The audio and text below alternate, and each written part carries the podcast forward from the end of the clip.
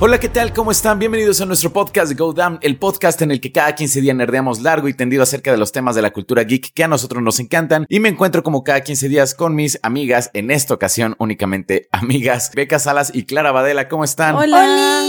Muy bien. Todo muy bien. ¿Ustedes qué tal? Muy bien, este, pues bueno, este Drusco tuvo un pequeño inconveniente. A lo mejor se suma un poquito más adelante en el, en el podcast si logra resolver su situación. Pero mientras nosotros le vamos dando, ¿no? Claro, sí, sí. Sí, porque hay muchas cosas de qué hablar el día de hoy. Sí, el chisme. Sobre todo tenemos que hablar de Ezra. Oh, Ay, ese chisme es que no para, es como una nueva temporada. ¿viste? Pasamos de Snyder, de Justice League, Spider-Man, Doctor Strange, ahora es la temporada de Ezra. ¿Saben que hubiera estado buenísimo que al principio hubiéramos tenido la visión de poner un letrerito, por ejemplo, aquí en alguna cosa así como tantos días sin un incidente de Ezra y lo reiniciábamos cada que vuelve a atacar Hawái, así como para ver cuántos días pasaban, ¿no? Que a lo mejor no pasaban ni ocho días. Oye, pero lo cierto es que cada vez se está poniendo más oscuro porque antes teníamos la noticia de que atacó gente en un bar o golpeó a una persona o la amenazó tal. De repente salen estas nuevas acusaciones de que los padres de una chica que ahora tiene 18 años, pero cuando conoció a Ezra Miller tenía 12, mientras que la- el actor tenía 23. 12. ¡Wow! ¡No! Sí. Sus padres están acusando que Ezra, le- aparte de que le dio drogas, la estuvo como disuadiendo para que se fuera con la estrella. Le estuvo diciendo de que vente para acá, vamos a que veas el set de Animales Fantásticos, vamos a Londres. Supuestamente fue tan disruptiva la amistad que tuvo Tocata Iron Eyes, porque así se llama la chica. Es una activista que de hecho estuvo con Greta Thunberg en 2019, me parece, y que en un momento dejó la escuela para irse a viajar con Ezra Miller. Coincide con las fechas en donde Ezra Miller aparentemente de repente aparece en Hawái y pues mandan una orden de restricción en contra de Ezra. Wow. Y ahora se puso todavía más cañón porque Ezra Miller no aparece, ¿no? No le pueden dar la orden de restricción, no le pueden dar el citatorio que se presente a la corte de Dakota del Norte porque no aparece. Saca memes de que está en otro universo y no lo pueden tocar, desaparece sus redes sociales, hace desmán y medio. De nuevo, va a una fiesta, no sé por qué le siguen invitando a fiestas y ya saben que está mal. Pues es Ramiller, se lo topan en Hawái. Es como, dude, you wanna come to a party?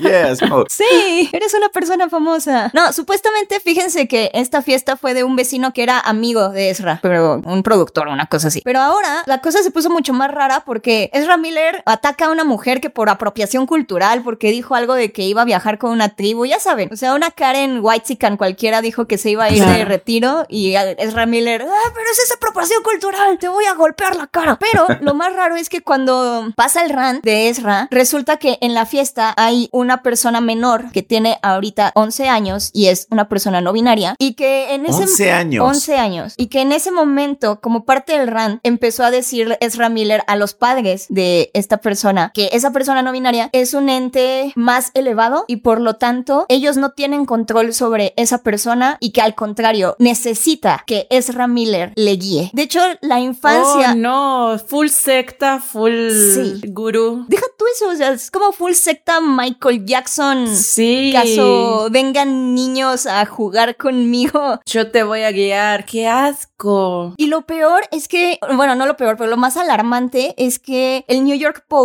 entrevistó a Leniñe en esta situación y Leniñe dijo que fue una situación súper incómoda porque mientras Ezra Miller estaba amenazando a su mamá, de repente se sienta junto a ella y que le empezó a tocar la cintura, que le empezó a decir que su ropa estaba muy chida, que qué padre vida, que qué padre que sea como es y que fue muy raro. Entonces ahorita ya no es solo una situación de una estrella golpeando personas o mayores de edad en bares o teniendo altercados, ya es como estás teniendo relaciones muy raras con menores y es como que, que, que. Ah. Y ya por fin creo que Warner ya dijo, ¿no? Así como pase lo que pase, se desenvuelvan los hechos como se de- desenvuelvan, ya va a ser la última vez que vamos a ver a Ezra Miller en el papel de Flash. Es decir, ya dijeron, lo que sí, va a ser, o sea, es que... va a ser muy incómodo verlo en la película Flash. Exacto, justo eso estaba pensando recién, como que dije, la verdad es que yo, o sea, obviamente yo no soy directiva de Warner, ¿no? Pero si yo estuviera en esa posición, después de estas acusaciones, yo no saco la película. Yo no saco la película porque no lo puedes. O sea, yo entiendo que es una pérdida de dinero. Es que y- sí la tienen que sacar. O sea, no, es que esta particularmente. Sí. O sea, si fuera otra película que es como standalone, así, pero esta particularmente Lo la tienen que sacar. Entonces, Pero está muy fuerte, ¿no? Porque, o sea, tu protagonista ya vas al cine sabiendo que toca niñas de 11 años. Y es como de, carajo. tu protagonista y posible villano, porque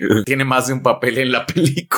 Ajá. Es que está horrible, porque aparte, no solo es eso, sino que es el nuevo inicio del universo cinematográfico de DC. O sea, es literalmente la historia que va a abrir nuevas narrativas y que va a presentar nuevos personajes y que abre la posibilidad a que aparezcan otros, como el personaje de Supergirl de Sasha Calle. Claro. Quien ya tiene una serie confirmada en HBO Max. Está muy cañón. Es una situación bien compleja. Es que, exacto, porque es un personaje que liga a un montón y que todos los que estén, o sea, que empiecen a partir de ahora, van a quedar pegaditos un poco a la imagen de Ezra Miller y eso está bien cabrón. Michael Keaton, Batman, o sea, es que está muy, muy cañón. O sea, no pueden no estrenarla. Y sí, o sea, como a nivel estudio lo entiendo, pierden miles de millones de dólares, o sea, no pueden no estrenarla. ¿Ya cuánto se gastaron? ¿Como 250 mínimo? Sí. O sea, es una película que tiene que recaudar, pero mínimo, mínimo 800 millones de dólares para salir medio tablas, para que haya medio ganancia. O sea, y no, no sé si lleguen, ¿eh? No, lo dudo. quién sabe si llegue. O sea, ya de por sí, imagínate, o sea, Warner ya está sabiendo eso. O sea, ya hay gente que no va a ir a ver la película porque es incómodo, la neta. Sí, es, es incómodo. Sí, tiene una situación bien intensa el DCU. O sea, yo siento que Amber Heard, o sea, no, no es nada. La situación de Amber Heard es lo de menos la situación de Amber Heard. Es lo de menos, ajá, es la menor preocupación. Sí, no, o sea, porque Amber Heard era como un personaje secundario. Ajá. Entonces, bueno, ya ven que había como el rumor de que le habían como recortado como varias escenas. Entonces, se puede manejar mejor, ¿no? Pero esta película se llama Flash.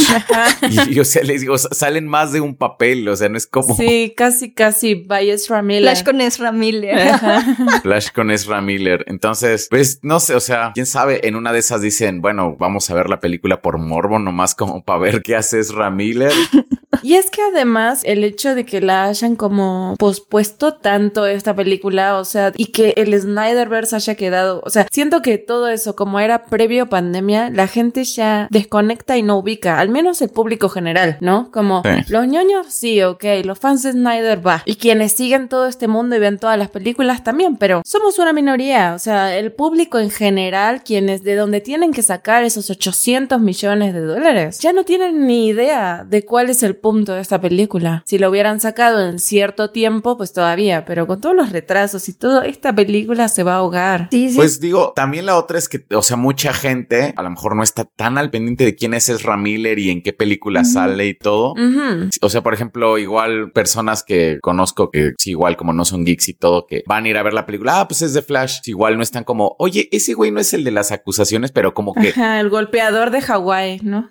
sí, así como no lo saben a ciencia cierta y seguramente no saben como exactamente Todos los detalles. que- sí, todos los detalles. Entonces, pues bueno, a lo mejor eso también podría ayudarle a la recaudación. Bueno, es que si escucharan esto, si escucharan nuestro podcast, Sí, bueno, si, escucharan nuestro podcast estarían como bien informados Ajá. así siempre, así con los pelos de la burra en la mano, Para que tomen decisiones informadas. inteligentes. ajá, pensamiento crítico, ajá. Sí, yo la voy a ir a ver porque es mi trabajo, pero la verdad es que la voy a ver de todas maneras. Es como, Sí, Sí, sí, yo también. obviamente. es Flash, es como, no puedo no ver una película de Flash. Exacto. No, qué triste, qué fuerte. O sea, las declaraciones estas, o sea, ponerle que golpear a alguien en una fiesta, bueno, pues siento que todos tenemos a alguien que se ha peleado en una fiesta. Sí, sí, sí. Has visto, no sé, a alguien que se haya peleado en un bar o algo así, como de, bueno, ok, son hombres, ¿no? Pero esto, esto ya es como sobrepasa, ya esto ya es. Así se me hizo como súper, ay, se me vino como, la- ¿vieron en Umbrella Academy cuando él se vuelve así como todo un gurú y, y empieza como, Sí. lo empiezan a seguir la gente? Siento que para allá va. Así, pronto vamos a tener gente así como de, no, es que Israel entiende a las personas y, ay, no, ugh, lo van a empezar a seguir y ya, me lo veo así. ¿Qué digo? Si yo fuera el abogado de Ezra Miller, le digo, ¿sabes qué? Jugar loco, empezar a publicar cosas de loco, hablar con los aliens, me amo, te amo, porque no, o sea, si no, no puedes salir de esta. Pues sí, o sea, sí es una situación muy complicada como para DC ahorita en este punto más, o sea, que tiene que ver con su universo principal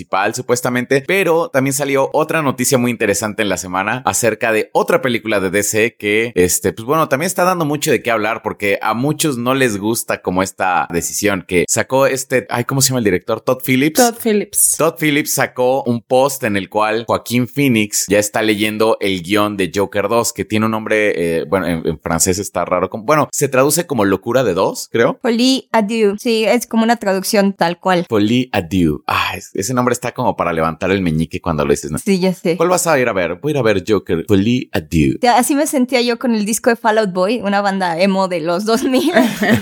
tenía un disco que se llamaba Folie adieu. Y era como, oh, shishi, escucho música interesante.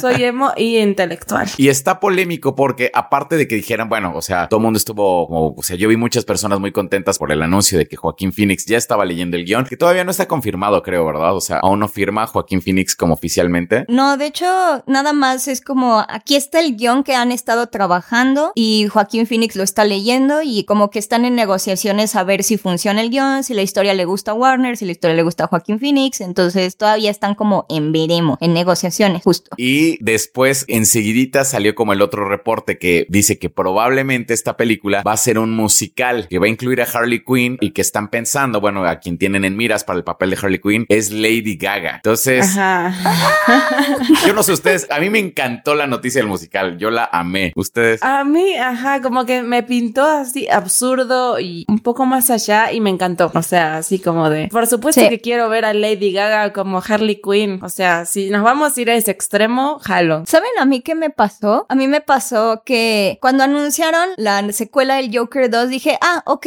va, la película fue muy aclamada, es buena, tal, pero de inmediato supe hacia dónde se iban a ir. O sea, Folia Dieu hace referencia a una enfermedad o a una como condición mental en donde dos o más personas comparten exactamente una misma enfermedad psiquiátrica. Y usualmente eso pasa entre gente que es muy cercana entre sí o personas de la misma familia. Entonces ya fue como de, ah, o va a haber más de un Joker que tiene sentido por la forma en la que terminó, o se va a tratar de acercar a Bruce Wayne ahora que se murió Thomas, o va a aparecer Harley Quinn. O sea, esa fue como el rumor automático, ¿no? De va a aparecer Harley Quinn porque aparte está en Arkham Asylum. Y es como, de, ok, ok, ya sabías más o menos hacia dónde se podía ir la película. Y en el momento en el que ponen que va a ser un musical, creo que cambia por completo todo. Sí, claro. Cambia por completo el concepto, cambia por completo la forma en la que van a contar la historia, cambia por completo incluso la forma que te habían presentado a este Joker en primer Claro. lugar. Y eso a mí me fascinó. O sea, porque ahora sí, ya no sabes qué esperar. O sea, ahora yo estoy como... Exacto, sí. Exacto. Fue lo que pasó con la primera, no sabías que es, como Joker sin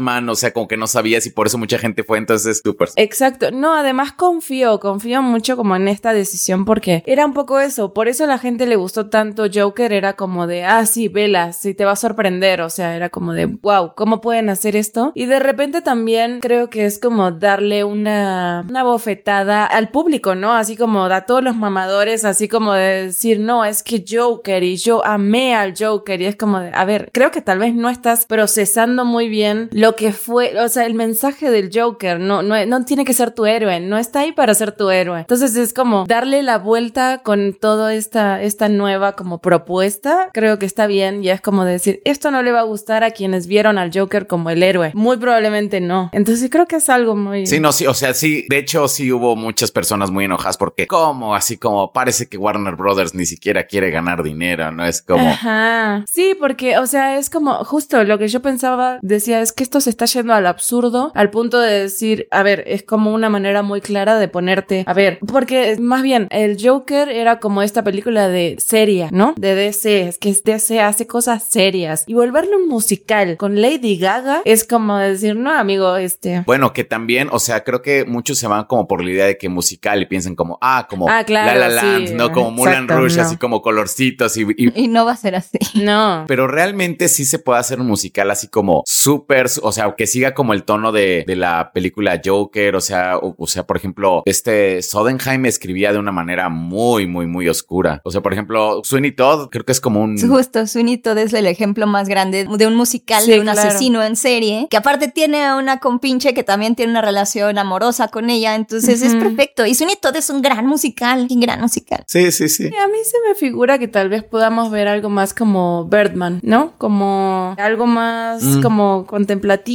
pero con muy buena música, algo... Pero Birdman no es musical. No, no, no, pero como de ese estilo más, como que Mm, siento que se puede ir como hacia el lado musical muy rápido. Claro, claro. Sí entiendo porque, o sea, por ejemplo, de repente en Birthman como que esta persona tenía como estos episodios en los cuales Sí. se desconectaba por completo de la realidad. Y empezaba a sonar la música Mm. y Ajá. tenías esas como esas escenas como contemplativas, así. Ah, sí, a mí me gustaría algo así, sí, sí, sí. I mean, I mean. Sí, totalmente. Creo que por ahí puede ir también. También a mí se me figuró algo como Natural Born Killers, que de repente tiene secuencias igual con muchísima música, pero también con muchísima violencia. Y es- O como Quentin Tarantino, ¿no? Que siempre le da como una musicalidad a escenas que son Mm. súper intensas y que son súper gory, que son súper violentas. Entonces, de que hay formas, hay formas y formas, pero hermosísimas de hacerlo. Yo estoy bien emocionada, la neta. Y aparte Lady Gaga, o sea, ya tienen a dos actores que son súper metódicos y que se meten muchísimo en su papel y que se comprometen un montón. Yo sí quiero saber qué visión le da Lady Gaga a Harley Quinn. Sí siento que sería como muy diferente. Sí, creo que, que es un buen cast, creo que es una buena idea y creo que es una solución muy creativa para arreglar el tema del fenómeno que creó Joker 1, como con los fans y con la manipulación del mensaje y es como de esto es una película seria y el Joker tiene razón, es como cuando salió Thanos y todo el mundo como Thanos tiene razón y es como mm, dejémoslo ahí, ¿no? O sea, no no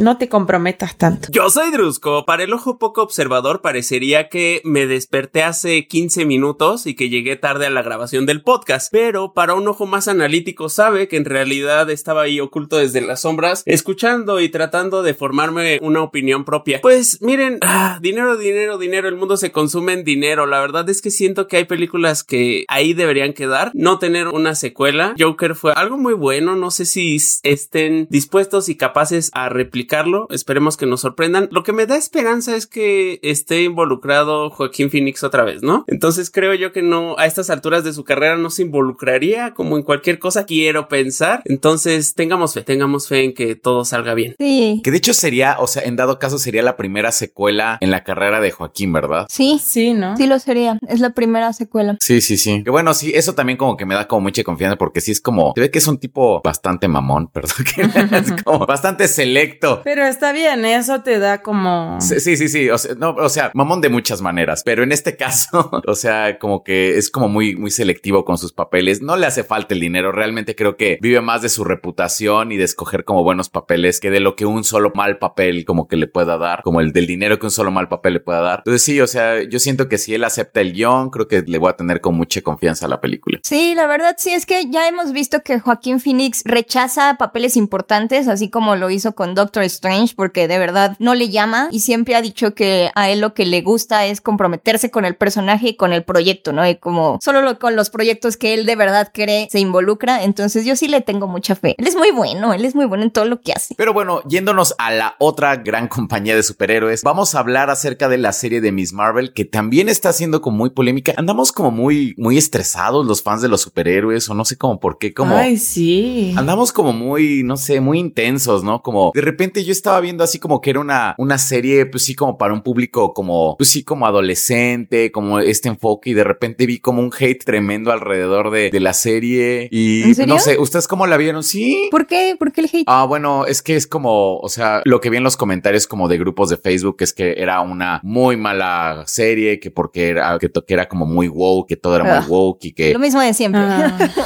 Lo mismo de siempre, sí, sí, sí. Protagonistas no blancos es como, sí, no, ya es como... No, protagonistas no blancos, mujeres. ¡Ah! Mujer, uh, no, doble, sí, sí, sí. no. Fíjense que no sé por qué en las últimas semanas, y ya lo había hablado en este bonito espacio, que por cierto se me pasa rápido, resulta que en las últimas semanas, por las producciones estrenadas, se ha dado el lugar a comentarios que yo pensé que ya iban a estar extintos y sobre todo de las generaciones más jóvenes, ¿no? Me llama la atención comentarios del tipo de, no, simplemente no voy a entrar a Miss Marvel porque cómo me voy a identificar con la serie de una chica adolescente musulmana, ¿no? Y me parece tan absurdo. O sea, de hecho creo, quiero hacer un TikTok al respecto de, ah, ok, entonces te identificas más con un norteamericano millonario playboy. Obvi- obviamente tenemos mucho en común con alguien así o con un dios mamadísimo, ¿no? Obviamente todos tenemos algo en común así. Y este tipo de comentarios me dan a notar que hay ideologías que siguen muy vigentes. Dicho esto, yo he disfrutado mucho la serie. Para mí es nosotros. Kamala Khan es nosotros. Lo que pasaría si algún perteneciente al fandom, un nerd, un friki, un inadaptado tuviera superpoderes. Y creo yo que en términos visuales y un poquito narrativos, sí están haciendo cosas diferentes. Tiene su propia personalidad la serie. Eso, tiene su propia personalidad. Eso me gusta. Sí, sí, sí. Es que saben que, o sea, relacionado justo con lo que decías, Drusco, creo que hay, hay dos expectativas muy distintas en los fans. Una cosa es la identificación, o sea, que es, por eso es tan importante que tengamos este tipo de personajes como para poder decir, ah, bueno, yo soy una persona de color, yo soy lesbiana, yo soy no binario o no binaria y veo personas así en la pantalla y digo, wow, entonces yo soy lo que quiera ser, ¿no? O puedo ser lo que quiera ser como Barbie. Sí, como Barbie.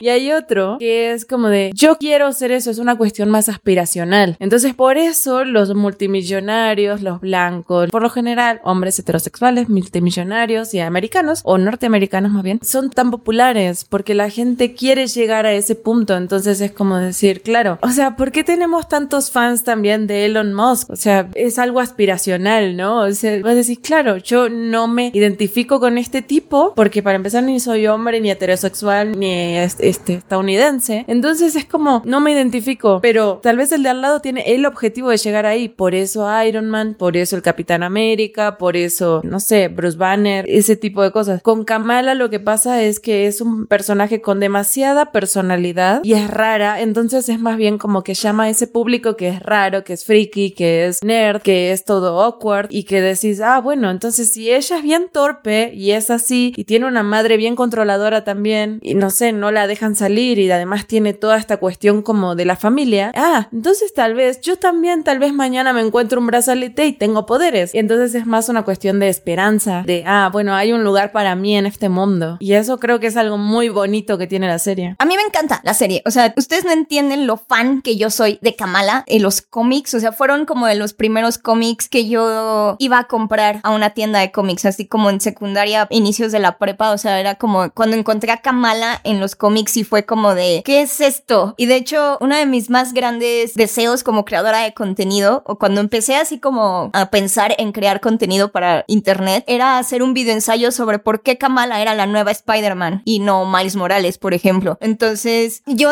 o sea, ver este show y sentir que es justo capturado en esa esencia, la esencia Sí. que le hace tan distinta y que la hizo como súper exitosa en los cómics, porque es súper exitosa en los cómics y que se siente como algo que está siendo cimentado para ser diferente porque va a ser bien importante después, porque ya, o sea, claramente tienen como la esperanza de que se vuelva muy, muy grande y la verdad es que son, o sea, los shows, el show es divertidísimo, el personaje, aunque hay cambios en la historia, guarda su personalidad bastante bien, los cambios en los poderes se me hicieron bien originales, o sea, se me hicieron bien ingeniosos, es súper chida la historia y este tipo de hate se me hace un poquito irónico porque antes yo me acuerdo que cuando apenas estaban existiendo personajes como Kamala en los cómics, ya había gente que se quejaba de esto y ya había gente que estaba diciendo que jamás iban a ser tan exitosos como otros personajes y ya, y estaban bien y eran personajes mediocres y parte como de las justificaciones que yo veía a la gente que le tiraba o que decía este tipo de cosas de Kamala era porque decían que ellos no necesitaban la representación, ellos no necesitaban que Peter Parker fuera negro o que fuera musulmán o que fuera moderno para identificarse con Peter Parker, porque ellos se identificaban con la idea, con el concepto, con lo que representaba el personaje. Son re hipócritas. Y ahora que estamos encontrando justo a una nueva superheroína que representa lo que ustedes dicen, a todos estos grupos de fans que ya crecimos con los superhéroes, que somos súper, súper fans, que somos súper awkward, que somos súper geeky. Ah, ahora sí, no, pero ¿cómo es que es una niña? Es que es una mujer y aparte musulmana que se va a la, Ah, mezquita. a la mezquita, o sea, y que aparte, o sea, el show tiene referencias bien fuertes, ¿no? O sea, el, el hecho de que ahí estén en la mezquita teniendo un operativo encubierto, como que hace referencia a que el FBI en la temporada después del 9-11 iba Ajá. a las mezquitas en Estados Unidos a revisar porque pues ese es una colmena de terroristas, ¿no? Ese- o eso dicta el racismo. De hecho, hasta lo menciona un policía así como, pero no te pases porque de por sí el FBI ya los está como revisando. sí. Ajá. Exactamente, o sea, tiene tantas cosas, tantos matices y bueno, hasta easter eggs con No Way Home, hasta conexiones con No Way Home tiene el show. Es buenísimo. Que de hecho, o sea, fue algo como algo muy similar a lo que le pasó a la película de Red, que muchos decían que no se podían sentir sentir identificados con una niña que se convertía en panda. Y dices, es que no entiendo cuándo has hablado como de que, o sea, con muchas otras películas que no tienen nada que ver con tu vida o que no hablan de una vida que se parezca ni remotamente a la tuya, con esas otras películas nunca ha habido como Ajá. problemas de es que no me siento identificado. Y de hecho, por ejemplo, creo que de, de- este, de las partes que más me han gustado es como esta personalidad, como awkward de Kamala. Y me recuerda mucho a la niña de Red, o- o sea, Sí, me pasó lo mismo. ¿Se acuerdan esta escena en la que sí que llega como a la como, eh, que es como la preparatoria donde va? Sí. Como llega a la preparatoria y actúa como de manera toda extraña, pero se siente como bien cool y la gente como que la ve así como qué pedo con ella, ¿no? Sé. Se me hizo muy chida esa escena, así me Ay, cuando sale bailando, cuando llega a su casa bailando porque le fue bien con su Ajá. crush y así. Qué buenas escenas, qué bueno. Qué buena actriz, ¿eh? Sí, y me gusta mucho esa dinámica en el show de así como esto está pasando en su cabeza, la iluminación y la escenografía de cómo te diferencian la realidad de lo que está pasando en la cabeza de un adolescente. Que me pasó eso justamente. Vi mucho de Red en esta serie, o sea, es como una dinámica muy similar incluso con la madre y el tema de la historia familiar y de descubrir tus raíces y a tus ancestros seguramente vamos a ver ahora en adelante la historia de esta ancestra que le trajo vergüenza a la familia y bueno, seguramente va a resultar que no. Eso me gusta, pero también siento que tiene que ver con, o sea, para identificarte, o sea, yo por ejemplo, a mí me gusta mucho el show y yo no tengo para nada una historia familiar así. O sea, de que tal vez mi mamá sí, ¿no? Ella era muy cercana como con su mamá, su abuela y como toda la comunidad que traían atrás porque fundaron un pueblo y no sé cuánto más, pero yo y mis hermanas así como de esto nos pasa por arriba, no no tenemos ni idea. Entonces no no conecto con todas estas cosas ni con la tradición familiar y así, y aún así me gusta mucho verlo, me parece además sumamente interesante ver esas cosas, ¿no? Que yo, por ejemplo, tengo un par de problemas con la serie que yo supongo que, o bueno, espero que se solucionen como en los próximos capítulos, que uno de ellos que me recuerda mucho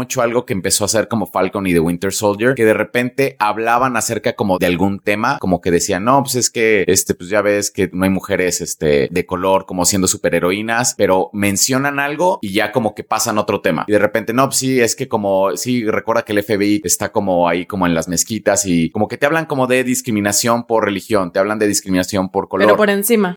Ajá, te hablan de discriminación por género, por así, y pero de repente como que no lo he visto integrado realmente a la historia. O sea, digo, porque también todavía a lo mejor no empieza como la historia bien, bien, bien como tal, se queda como en un cliffhanger, pero yo sí espero que estos temas de los que están hablando, que ahorita los están tratando como los mencionan, en un punto tenga que ver con la historia, porque creo que eso es como donde ya funciona, ¿no? Donde ya no es solamente mencionar por mencionar, sino que pues, sí, ya lo aplicas como una historia. Fíjate que entiendo perfecto lo que dices, pero siento que es diferente, porque en Falcon and the Winter Soldier tenían la responsabilidad de explorarlo de una manera más compleja, porque estamos viendo al Capitán América y estamos viendo que una persona de color se está transformando en ese icono, ¿no? Y en ese icono que tiene nexos importantes con el gobierno y que tiene nexos importantes con la milicia y que tiene nexos importantes con la milicia estadounidense invadiendo otros territorios. Aquí lo que se me hizo interesante con respecto a eso fue el agente Cleary, que es el que también arresta a Spider-Man y que ahorita ya está Mm, también buscando a sí. Miss Marvel. Se me hace muy interesante que lo pongan ya como esta persona de ya vamos, aquí, ahora, cuando claramente es una niña. Y también me gustó en el segundo episodio que por fin vimos cómo es una superheroína que todavía no sabe cómo ser superheroína bien. O sea, ella sí la siento que está aprendiendo desde cero, porque Spider-Man ya lo vimos con cierta experiencia y más bien lo vemos entrenando para convertirse en un vengador, que está bien, solo es otra historia. Aquí no nos habían presentado antes a una superheroína que sí es como de desde cero, no estoy sabiendo hacer nada, de repente siento que puedo controlar mis poderes, pero no, y sin querer le lastimó el tobillo a, la persona que estaba tratando de salvar. Y entonces ya no hubo fanfarrias, ya no hubo alabos, ya no hubo aplausos, sino que hubo dudas, ¿no? Y abucheos. Fanfarrias.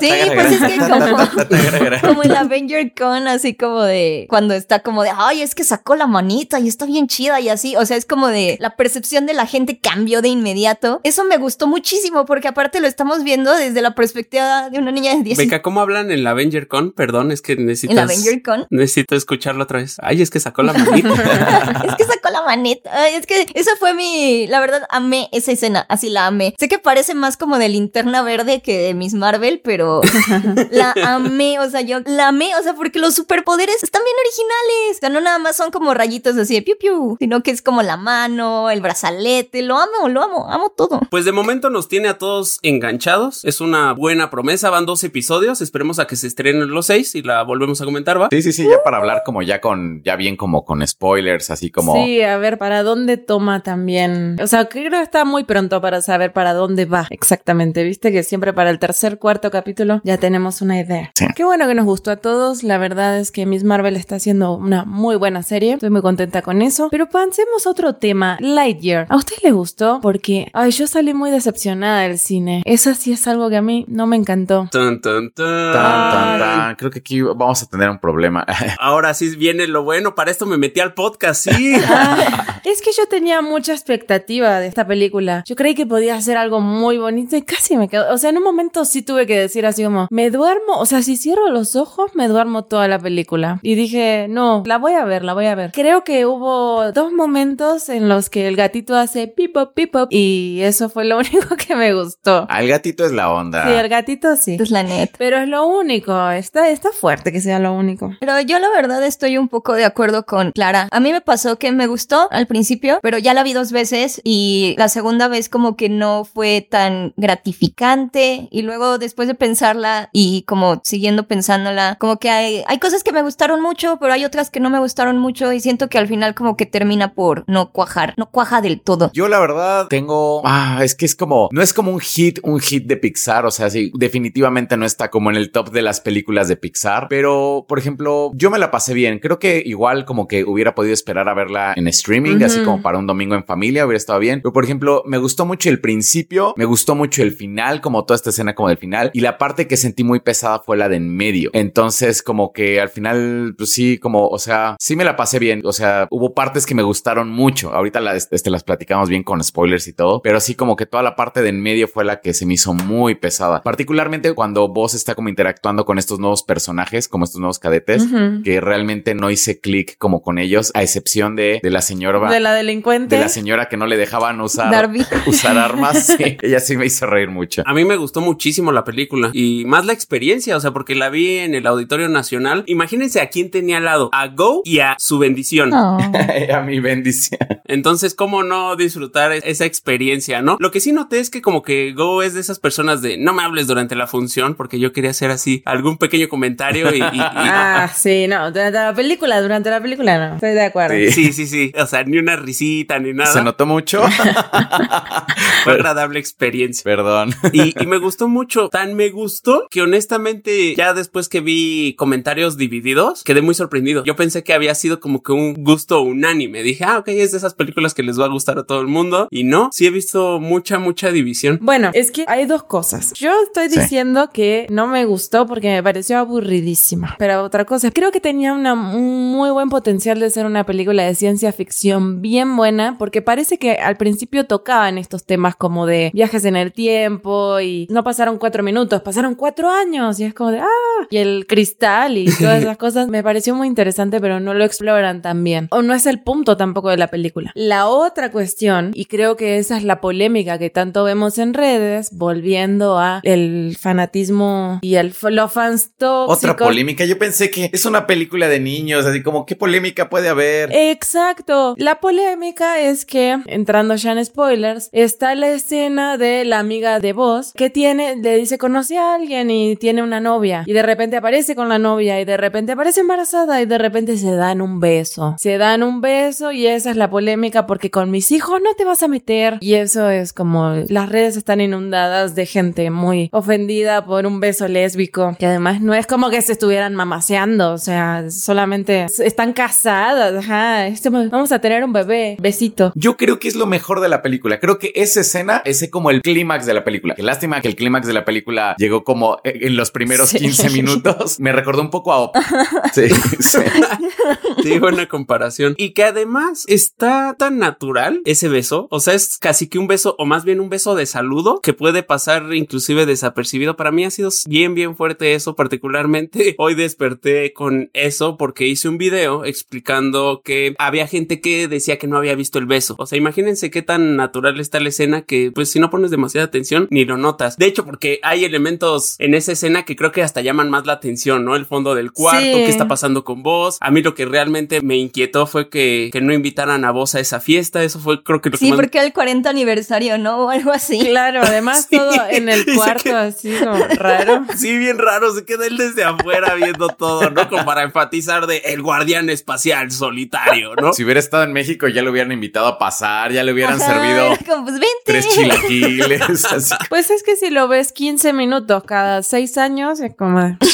El tío Boss, el, El tío tío Boss que viene sí, cada, cada cierto número de años, ¿no? Sí se pasaron, se pasaron. Está raro. Ya cuando lo pensé dije, está muy raro. Porque aparte si hacen el encuadre hacia él. O sea, y a él Ajá, nada más ahí sí. paradito viendo una cosa muy rara. Pero me llamó la atención que hablo de cómo sí está el beso en un reel y en un TikTok. Que sí está el beso y termino diciendo, ¿saben qué? Ya normalicemos el amor, ¿no? Con eso cierro el video. Y hoy despierto con algunos comentarios del tipo, sí, la verdad son comentarios así de, eran Adán y Eva, no Adán y Esteban, ¿cómo vamos a normalizar Ah. eso? No, mis hijos no, no pueden ver eso, normalízate tú. Y cosas así que yo creía francamente extintas No. y que a la larga lo único que van a provocar sumado a que ya había que esta película posiblemente no sea un éxito. Sí. Lo único que va a conseguir eso es que cada vez haya, creo yo, menos representación, tristemente, en producciones de este No nivel. creo... Ajá, yo no creo que pase eso porque Ajá. ya no pueden. O sea, ya no Exacto. pueden echarse para atrás. Uno, dos, hay muchísimos temas. O sea, la problemática va muchísimo más allá de un beso en una película infantil, porque si hay una legislación o si hay ahorita activamente legislaciones para censurar y para dejar de hablar de estos temas. Entonces, ahorita hay como muchísimo empuje en, pues no sé, como en los círculos en la industria de Hollywood, como para, es necesario abrir espacios, es necesario abrir canales. O sea, pero ¿no crees que en la próxima producción millonaria de Disney, al momento de decidir si meten una escena de un beso o a un personaje de la comunidad LGBT más, no digan, "Ah, ¿sabes qué? Mejor no. Es que, ¿sabes qué? Ya lo hacen. O sea, de hecho, empleados de Pixar ya denunciaron, justamente denunciaron que Disney limita un montón el contenido LGBT que pueden haber en las películas de Pixar. Y que este beso originalmente lo quitaron y lo restablecieron. Y le están haciendo como mucho énfasis en el beso, a pesar de que el beso, como tú dices, Drusco, realmente es una cosa que si pestañeas te lo Mm, pierdes. Te lo pierdes. ajá. Porque es bien chiquito. O sea, yo cuando lo vi es como de. O sea, realmente por esto están haciendo tanto drama. Por eso están por el beso. O sea, ¿cómo no están viendo más allá? O sea, de verdad, lo revolucionario en esta escena es que estás viendo la relación homosexual de una persona en donde hay un embarazo, en donde hay hijos, en donde hay nietos y aparte donde vivieron toda su vida juntas. Ajá, festejaron 40 años de relación. Es muchísimo más revolucionario mostrarte eso y es lo que estamos viendo en pantalla y la gente todavía no lo ve, no lo dimensiona porque hay un beso de por medio.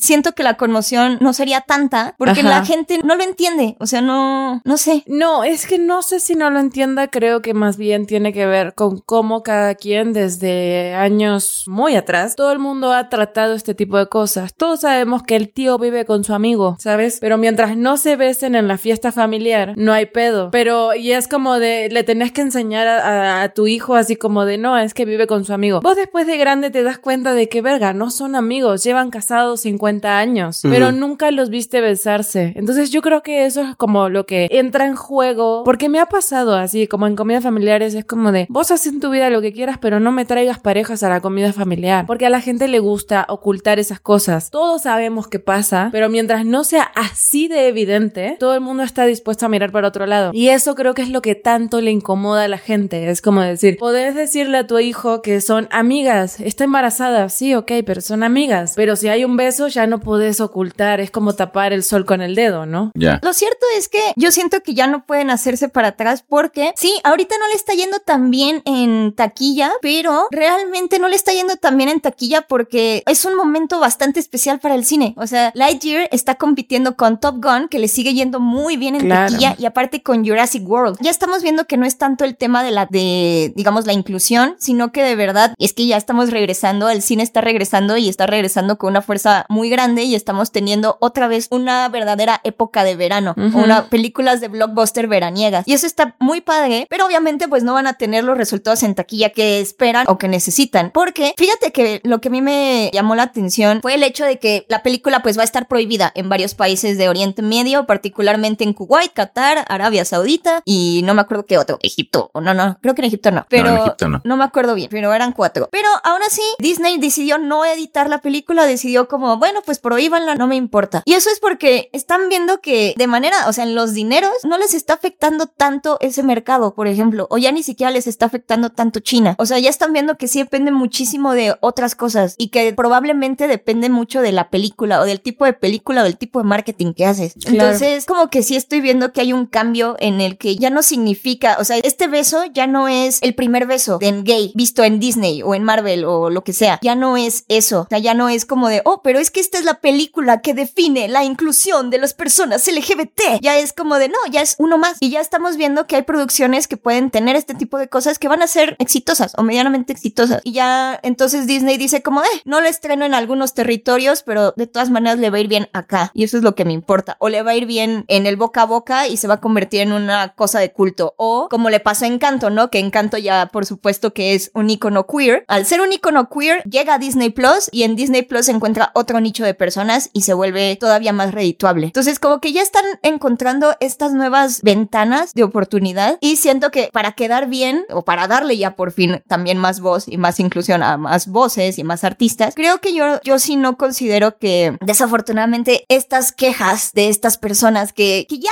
o sea, ya, el futuro es hoy, ya, o sea, ya.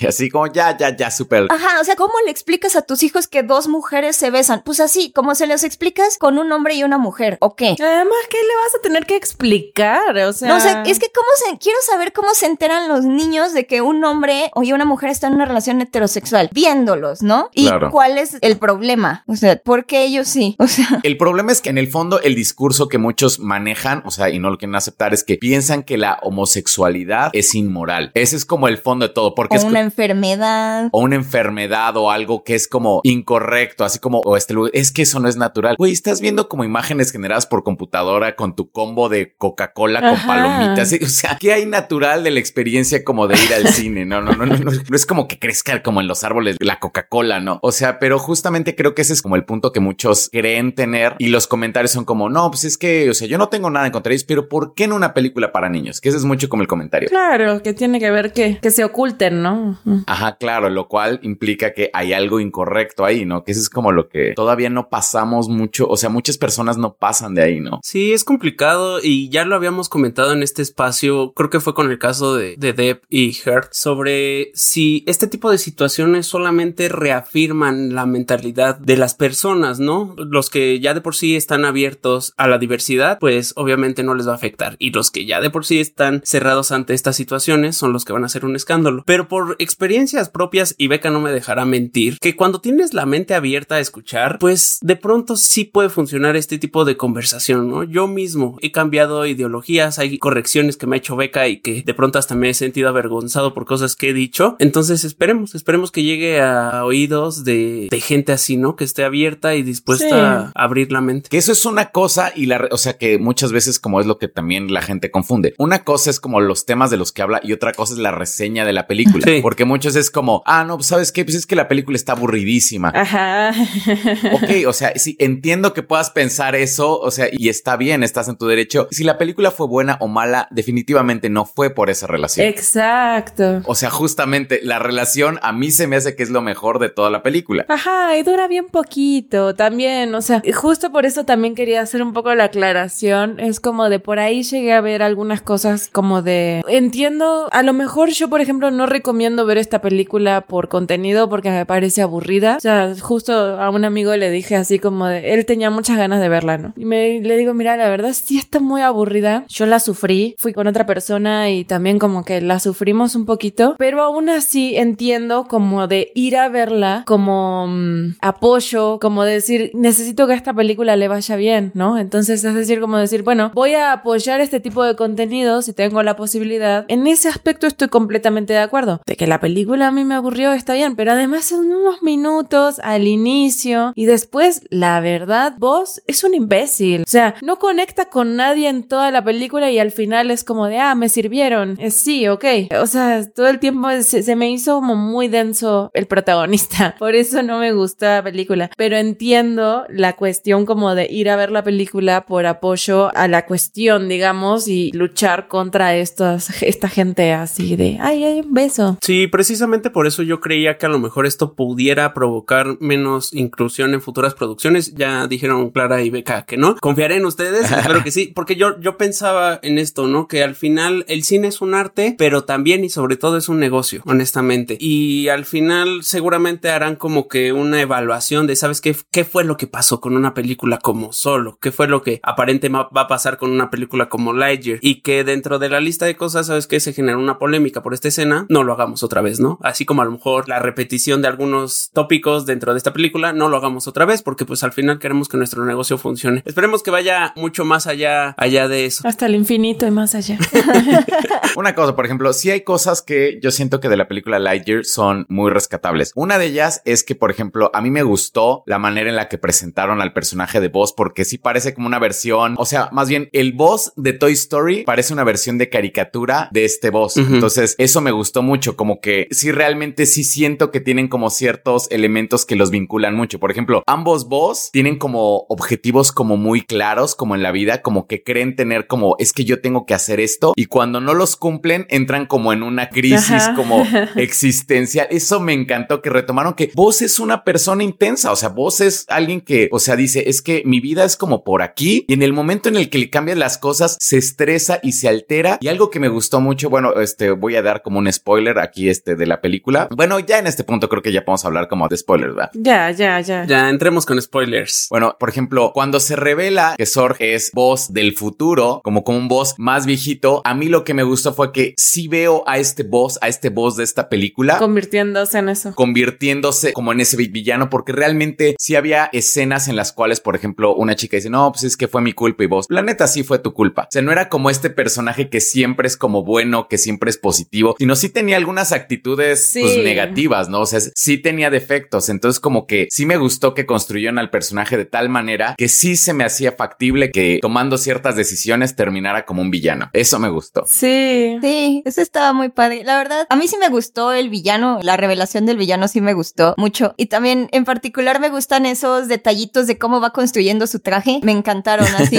poco a poquito cómo se va agarrando el rayo láser en su muñeca, cuando tiene las alas, cuando ya salen las alas, es hermosísima. Ay, las sí. alas Qué hermosa escena. También la escena donde está piloteando y donde está haciendo el test para ver si puede llegar a la hipervelocidad, pero que no puedo creer que hayamos tenido dos películas con dos escenas tan parecidas y que las dos sean tan cool, o sea, y sean tan diferentes y se sienta la tensión, así como lo sientes con Tom Cruise en Top Maverick que te está diciendo 0.8, 0.9, con Lightyear también lo sientes así como de, oh no, vamos Lightyear. Esa Sí. escena, cómo me gustó, pero qué buena está. Eso creo que está muy bien construido. A mí, fíjense que, por ejemplo, el tema, entiendo lo que se dice Go del villano y sí puedo ver a este Lightyear como convirtiéndose en eso. A mí no me gustó. O sea, yo amo la referencia a Star Wars, así como en Toy Story de cuando Zorg le dice, yo soy tu padre. O sea, me mama. Y además era como de, de chiquita, yo tenía juguetes de Zorg así, era de esos que tenía una ruedita y lo echas para atrás y toma carrera y entonces empieza como a caminar solo, iba solo y de repente levantaba el brazo y tiraba sus rayitos amarillos y me gustaba mucho y tenía los marcianitos y todo. Me molestó que no aparecieran marcianitos, pero también, o sea, como que dije, no, le hubieran dado, o sea, entiendo este plot twist de es él mismo, pero no sé, me hubiera gustado que hubiera como algo más ahí, como una rivalidad así como más marcada. También me parece que Lightyear, si bien lo construyen bien, creo que nunca hay como una resolución para el personaje. O sea, de repente un momento como de, ah, me sirvieron, entonces ya conecté y tengo un equipo al que puedo mandar. Como que no sentí que hubiera esa, esa resolución como de decir, ah, wow, sí tengo un corazón y sí conecté con ustedes y de verdad, ahora voy a dejar de ser un culero. Y es como, no, me parece que no, va a seguir siendo esa persona. Sí. Se me hizo como pesadito que hasta el final fuera eso. Aun cuando disfruté muchísimo la película, más de lo que esperaba honestamente, porque vos nunca ha sido mi personaje favorito de Toy Story, estoy completamente de acuerdo con todo lo que dijo Clara, completamente, porque sí hace sentido que sea él mismo el villano, pero ya es como la quinta vez que lo hace Disney Pixar, ¿no? El héroe que termina siendo villano. Lo hicieron en Monster Inc. con robaré a los necesarios para salvar esta compañía, lo hacen en Coco, lo hacen en el mismo Up, Los Increíbles de alguna forma, entonces siento que es eso de ya el héroe que se volvió villano, ya es como la quinta vez que lo hacen y al final sí se siente que la película como que queda en el mismo lugar. Eh, vos es como, ok, sí aprendí la lección, pero voy a ser un guardián espacial otra vez porque hay que ser importante. Pero es que tampoco aprende la lección, es como de, vieron, tuve razón, ahora si queremos podemos escapar, pero pues ya no quiero. sí se siente un poquito como que queda en el mismo lugar. Probé mi punto y eso me basta y ahí se termina la película. Es que estos personajes de soporte no le ayudan. Ajá, no le ayudan nada. Es que yo siento que Pixar es muy bueno como creando películas que tienen un equilibrio muy padre entre lo que le presentan a las audiencias infantiles y que se diviertan y que las hace súper, súper, súper emotivas y bonitas, pero también las partes más difíciles que conectan con los adultos y que también la hacen como algo más allá de una simple película para audiencias infantiles. Y en esta lo que sentí fue como que fue demasiado compleja, o sea, incluso lo que tú dices, Clara, de las referencias a la ciencia ficción, sí las vi, pero, o sea, es, es específicamente a la ciencia ficción del 2010 o de la década de los 2010 de Interstellar. Exacto. Y de Inception y de Dark y de Predestination. Predestination, que ya son como muchísimo más densas y que ya son más serias y que ya es como de no entienden nuestra regla de viaje en el tiempo. Y luego te lo mezclan con esta idea de él obsesionado por su error, que se aleja del tiempo y queda varado en una época que no le corresponde, con gente que ya no conoce, con el sentimiento de culpa y que aparte tiene como estos personajes de apoyo que son bien interesantes. O sea, Easy como la nieta de su mejor amiga, creo que, o sea, pudo haber sido una oportunidad bien intensa de relacionarse. Darby, o sea, a mí me quedé con ganas de conocer la historia de Darby cuando te dice, me robé una nave. Es como, pues, ¿a dónde fuiste o qué? ¿Qué pasó? Y Mo también, o sea, el hecho de que casi mate a Sox porque lo único que hace es equivocarse. Como que de repente están como estas cosas. Ay, a mí se- no se me hizo nada interesante para que veas. Se me, sí se me hizo un zapato beige Es que esa es la cosa. De hecho, ni sé cómo se llama. Voy a llamarle John Watts. John, John Watts. Fíjate que está bien triste porque en inglés no destaca Taika Waititi y él es Taika Waititi. Un Debería... poquito. Ah. Yo sí lo noté un poco. Yo no sentí que destacara. Pero se me hizo muy raro que le dieran a Taika Waititi ese personaje tan beige, justamente. O sea, no destaca nada. Pero aparte, o sea, siento que... ¿Seguro que, ¿Segura que no es John Watts ese personaje? sí es Taika Waititi. Es que siento que, o sea, todo eso está como muy denso, como muy pesado y se me hace como muy pesado incluso para audiencias infantiles y por eso siento que en un momento se vuelve pesada la película y luego al final, al final es como de no, no, no, pero lo importante son los amigos y el trabajo en equipo y ya está. Y entonces pues en eso termina y es lo que debe aprender vos y ya lo aprendió. Y creo que al final es como un whiplash, no sé, como que siento un culetazo de estamos yéndonos muy darks, de repente no exploramos nada tan así, no nos vamos tan lejos y toma, y este es el Star Wars de una nueva generación, porque lo fue para Andy también y es como de no lo creo. Sí, sí, sí, no. Eso sí, definitivamente no es como la película que un niño de 7 años ve y se enamora de un juguete. Eso definitivamente no. Pero ¿por qué se enamora de Lightyear y no de Sox? O sea, claramente Sox es el juguete de la película. Entonces, el hecho de que no te den como esas ganas de tener al personaje de Lightyear, sino de Sox, también es como un poquito, no sé, Sí. como extraño. Pero bueno, eso ya es como del el concepto que vendió en el marketing Disney, ¿no? Sí, es el peor error de la película, creo yo, y una mera y pura estrategia de marketing. Inclusive en la presentación en la que estuvimos, el camarada que salió a darnos la bienvenida lo enfatizó de esta es la película que vio Andy de niño en 1995. Y si bien el texto emociona un poquillo ya durante, pues durante la cinta te das cuenta de que eso es completamente absurdo, ¿no? Que haya sido eso. Ajá, exacto. Pues yo me di cuenta al principio, la persona con la que fui me preguntaba, me dice, ¿esto es- vos lo ves muy para niños? Le dije, no, a mí me parece que esto, o sea, siendo un producto que viene de Toy Story, esta es una película para treintañeros. O sea, ese es el público de esta película, a quienes de chiquitos fuimos Andy, ¿no? Eso es. ¿Saben cuál escena? O sea, de hecho estaba sentado junto a Drusco y hasta Drusco escuchó así como mi suspiro así como enorme cuando saca las alas. Un orgasmo. Sí, cu- cuando vos saca las alas, es que no, no me acordaba que tenía alas. O sea, como que en toda la película como que no las usó y todo. O sea, no recordaba que vos tenía alas. Entonces como que realmente este hecho de desplegar las alas que fue muy importante como en la película de Toy Story, toda esta escena de estoy cayendo con estilo y todo eso que era como muy mágica, es de mis escenas favoritas de la franquicia. Como que realmente sí salieron las alas en un momento muy importante y sí, en mi caso, sí volvieron como a capturar así como esta sensación como de asombro de tiene alas, puede volar en una época en la que cualquier personaje vuela, todos vuelan y ni siquiera necesitan alas y todo, pero sí fue como algo muy mágico. Entonces, esta escena a mí me encantó que fue como toda esta parte del final. Entonces, como que me pasa eso, ¿no? Como que el principio me gustó mucho. Yo no tenía ni idea que iban a usar lo de los viajes en el tiempo, o sea, porque creo que ya lo habían sacado antes en algún tipo teaser, documental, bueno, así como de estos como pequeños clips que saca como Disney Plus o así, pero yo no lo había visto, entonces a mí me sorprendió mucho como lo del viaje en el tiempo y lo del final, nada más la parte en medio es como la que me, me causa conflicto ahí. Sí, yo estoy justo igual que Go. No sabía a dónde iba, pensé que iba a ser una película de aventuras y justo a la mitad volteo y le digo a Go, es que esto es una película de ciencia ficción, ¿no? Y Go me dice, ya cállate, Drusco. no te lo dije así, te lo dije con la mirada. es justo el, el, hecho de que yo no esperaba, y particularmente de una película de Disney Pixar, que fuera un acercamiento sí ligero y un tanto repetitivo de conceptos de ciencia ficción. No me lo esperaba y eso resultó una grata sorpresa y lo suficientemente enganchante para mí. Sí. Para seguir, ¿no? Sí sé que hay conceptos muy repetidos, que ya lo hemos visto antes en Predestination, en Interstellar. Sí, pero no es como que los niños lo hayan visto, o sea, no es como, como Ajá, "Ay, sí, o sea. eso se lo volaron de Interstellar, sí. Exacto, se me hace como un buen acercamiento para la ciencia ficción. O sea, siento que sí puede haber ahí uno que otro niño, medio niño y no, ya casi preadolescente, sino Ajá, que se meta como a ese mundo. Exacto, que diga, wow, los viajes en el tiempo y estos conceptos están bien chidos, las inteligencias artificiales y que de ahí pase a películas un poquito más profundas. Sueño con tener un gatito así. Que me resuelva las ecuaciones como resolví la ecuación de tal cosa. Eh, pip, pop, pip, pop. Que hay que meterlo una Alexa en un gato de peluche.